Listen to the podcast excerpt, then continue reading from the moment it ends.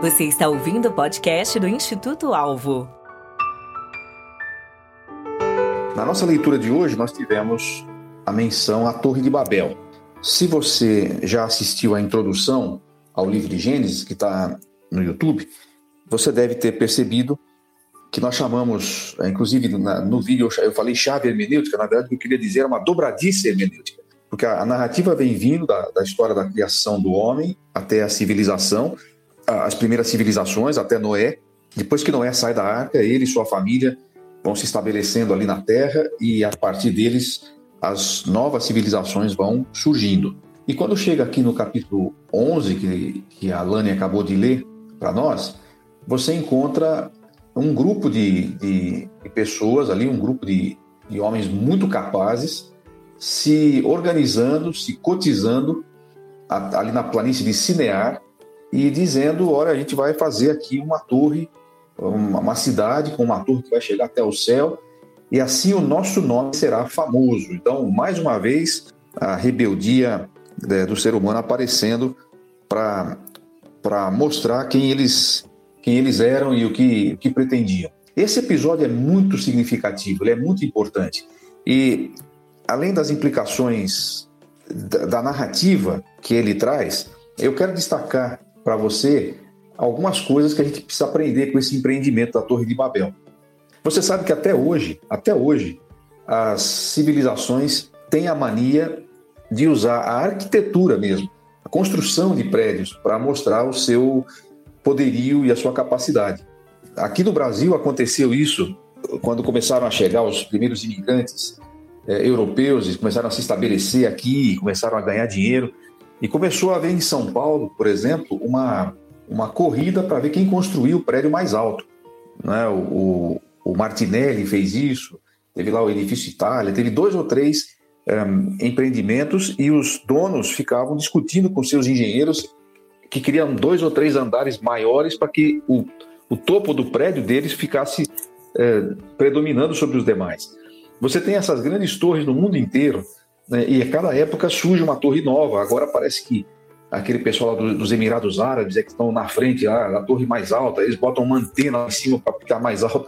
Essa, essa marca, essa característica que começou lá na Torre de Babel, até hoje existe. E ela expressa uma coisa é, muito curiosa e muito significativa a respeito do coração humano.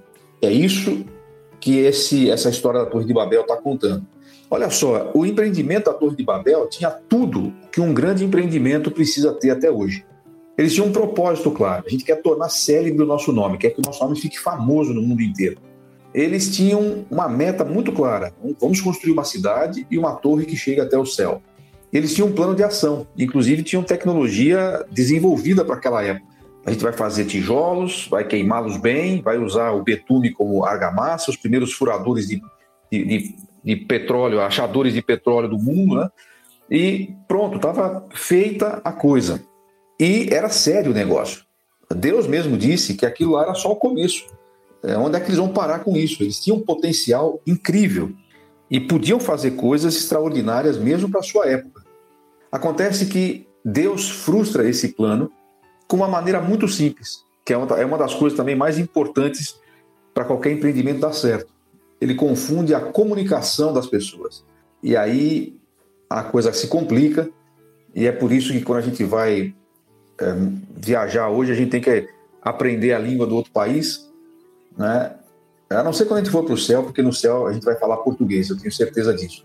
Mas em qualquer outro lugar que a gente vai, a gente tem que aprender outra língua, porque isso começou lá na, na, na confusão de Babel. Mas sabe o que esse, o que esse, esse acontecimento nos, nos ensina? E, e é uma coisa importante até hoje. Uma civilização que coloca Deus de fora, ou qualquer tipo de planejamento, seja da sua vida pessoal, da vida do, da sua igreja, do seu ministério, da sua carreira, de um, de um plano de governo, de políticas eh, públicas, qualquer área da vida que deixe Deus de fora, está fadado ao fracasso porque será baseada na arrogância, na autossuficiência, na prepotência do coração humano. E o que Babel nos ensina é exatamente isso. Você pode ter muito potencial, você pode ter planos muito bem elaborados, você pode ter uma meta bem definida, você pode ter o que for. Você pode até conseguir construir alguma coisa, mas se Deus estiver de fora, aquilo é um fracasso. Por mais alto que seja, é, por mais alta que seja a torre que você edificou, se aquilo foi feito na base da sua arrogância e da sua capacidade pessoal e o eterno está fora, aquilo é um fracasso. Existe aquilo que nós chamamos hoje, nós conhecemos hoje de secularização. O que é a secularização? É exatamente a ideia, em um âmbito mais, mais geral, as pessoas vão definir a secularização como a ausência da religião. Deus, ou qualquer, qualquer forma de religião ou de espiritualidade de fora. Isso está acontecendo em muitos lugares do mundo. A Europa é um, é um continente que é considerado quase que pós-cristão, embora tenha sido o berço da reforma. Ah, existem mais pessoas hoje eh, nos países da Europa que, que não querem saber nada sobre religião, não querem saber nada sobre Deus, do que pessoas que professem qualquer tipo de fé eh, cristã, seja ela qual for. Isso está acontecendo no mundo inteiro. Nós estamos ficando cada vez mais desenvolvidos, produzindo cada vez mais tecnologias, eh, produzindo cada vez mais conhecimento, ciência, e deixando Deus cada vez mais de fora. Países que foram construídos, civilizações inteiras que foram construídas com base nas verdades de Deus, hoje deixam Deus de fora. Numa escola pública norte-americana, no passado, as aulas começavam com uma oração. Hoje isso é proibido por lei federal. Eu tive nos Estados Unidos algum tempo atrás, na época do Natal, e achei estranho que não houvesse nenhuma referência a, aos presépios nas decorações de Natal. Eu observei isso, mas não entendi direito porque achei que era coincidência. Mas tive é, ouvindo uma, uma, pregação naquela, naqueles dias numa, numa, numa igreja e, e o pastor estava dizendo justamente sobre isso, né? É, ali na igreja do Brooklyn, em Nova York. O pastor pregava, era, era antevéspera do Natal, ou algumas semanas antes do Natal, talvez, e ele disse assim: a América conseguiu a proeza de proibir o aniversariante de participar do seu aniversário.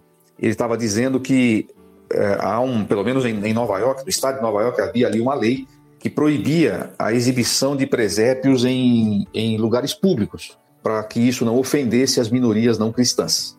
Então, isso é um exemplo claro de secularização. Eu, eu, confesso a vocês que eu, não, eu não, me, não me envolvo muito nas comemorações natalinas, não, não faço muita questão de, de, de, que presépios sejam armados, mas eu achei muito significativa a questão é, pela, pelo, pelo pano de fundo que traz. Uma nação cristã que se estabeleceu e se desenvolveu justamente por causa disso, está se tornando completamente secularizada. A Torre de Babel fala disso. A Torre de Babel lembra desse, desse, desse sentimento de autossuficiência que o Salmo 2 vai descrever muito bem como as pessoas sacudindo de cima de si o jugo do Senhor. E a resposta que Deus dá é rir. O Salmo 2 diz que o Senhor dá risada disso. É, o Senhor, como nós dizemos aqui no interior de São Paulo, é, Deus tira sarro do, do ser humano que quer fazer as coisas sem levá-lo em consideração. Agora, isso é um alerta para nós que somos cristãos, porque nós somos cristãos, nós cremos no eterno uh, e nós declaramos a nossa fé, nós confessamos a nossa fé num Deus criador, num Deus soberano. Mas nós podemos viver, existe o risco de que a gente viva da mesma forma secularizada como os demais. Quando você diz que crê em Deus, mas não leva o que Deus diz em conta, você está tendo uma confissão cristã e uma prática secularizada. E obviamente que isso não vai dar certo.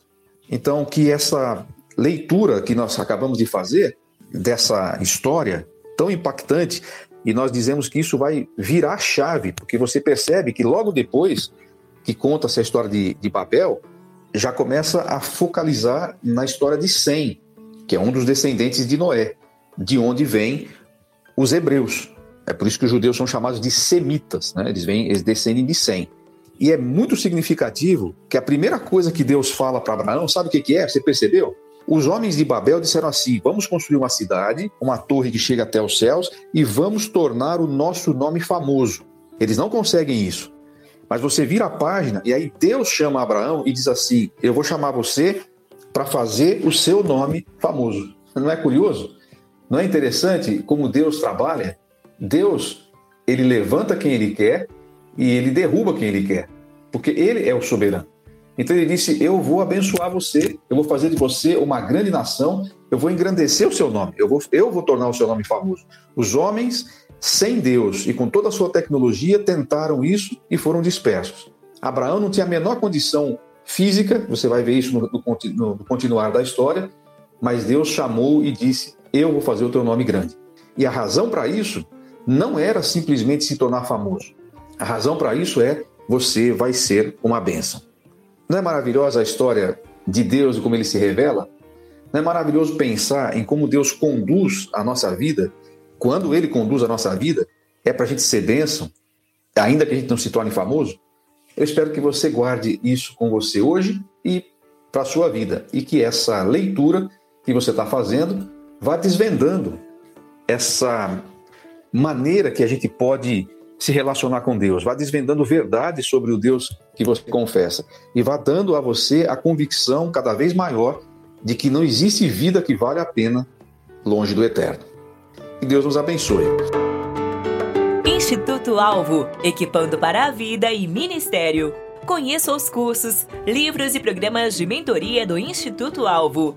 Visitando nosso site www.institutoalvo.com.br. Esperamos você no próximo episódio.